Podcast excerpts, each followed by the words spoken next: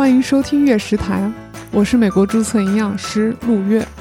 区别于我的另一档播客《八九不离十》，这是一档我个人的访谈播客。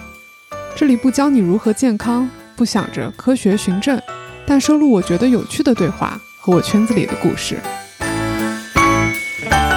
那在正式放出我和嘉宾的对谈内容之前呢，我想来做一个第零期，算是我播客的一个使用指南，来聊一聊我和我的这档播客。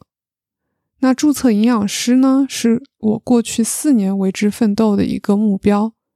而知道世界上有注册营养师这样一份职业存在，对于当时在上海读食品相关本科的我来说，是一个莫大的惊喜。因为我喜欢和人打交道，我还特别享受用我的知识来帮助人变得更加的健康，所以这样的一份职业对我来说就是完美契合了所有我想要的。但一份专业，其实我们聊到最后都会想聊它的就业前景是怎么样的，它出来能做什么。而这个问题，其实对于营养师的圈子来说是最残忍的一个问题。我身边的朋友有时候甚至有一点自嘲，说他其实有时候更希望劝退那些希望从事营养师职业的学弟学妹们。倒不是说他觉得这个专业毫无用处，一点意思也没有，而是说当他在了解了更多真实的就业市场的时候，深刻的意识到的是，我们学科由于它的新。它同时也在就业方面带来了一些挣扎、一些困难。我们并没有传统的产业能够非常完美的契合我们这样的一颗螺丝。我去问了我爸妈，问他们为什么当时愿意投钱给我去哥大读这样营养的一个专业，他们当时做这笔投资的时候内心是怎么想的？我妈倒说的很简单。一个，他们俩觉得这是我喜欢的东西，他们希望支持我；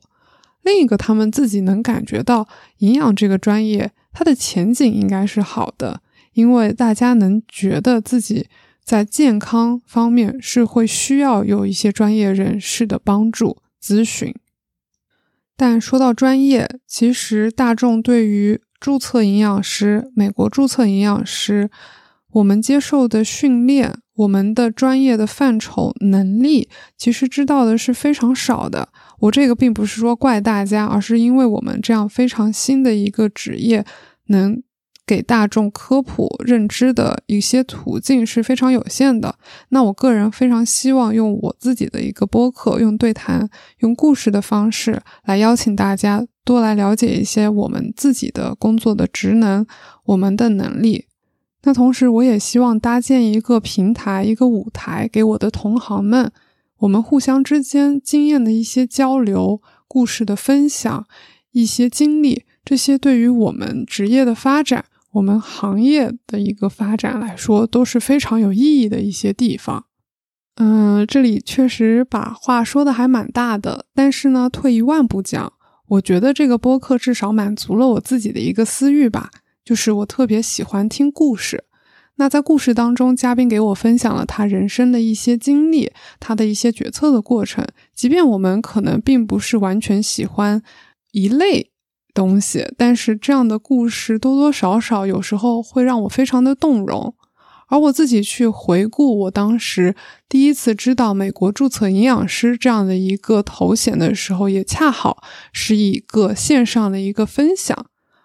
而这样的一个分享，其实某种意义上完全改变了我的人生吧，就是让我知道了我可以去做什么，这也是提供了一个想象力的一个可能性空间。那很多人说留学其实就是一个增加自己见识的过程，那对我自己来说，因为留学，因为留学的这个专业的原因，遇到的这样的一群人。他们的故事对我来说也是一个增加眼界的过程。同时呢，我意识到的是，别人的人生其实很难被你自己复刻。我也觉得每个人都是非常独一无二的。那在这样去听别人讲他们的故事，然后去思考自己的人生、自己的决策，我觉得这些不断的思考，对于我自己的成长来说也是会有非常非常多帮助的。这时候我莫名想起的是梁文道八分播客节目的一个片头的 slogan，他说的是“不保证成功，不一定有用，知识只是点亮世界的灵光”。那我不知道是不是合适，我觉得故事可能也是一种知识，它也可以点亮这个世界某一个角落。OK，那总结一下吧，我其实做这个播客的原因两个，第一个呢是希望用一个故事的形式邀请我们大众对注册营养师的职业可能性有更多的一些了解。第二个呢，面向的是我自己的一些同行，我希望用这样的一个平台呢，有一个更多的相互交流的一些过程。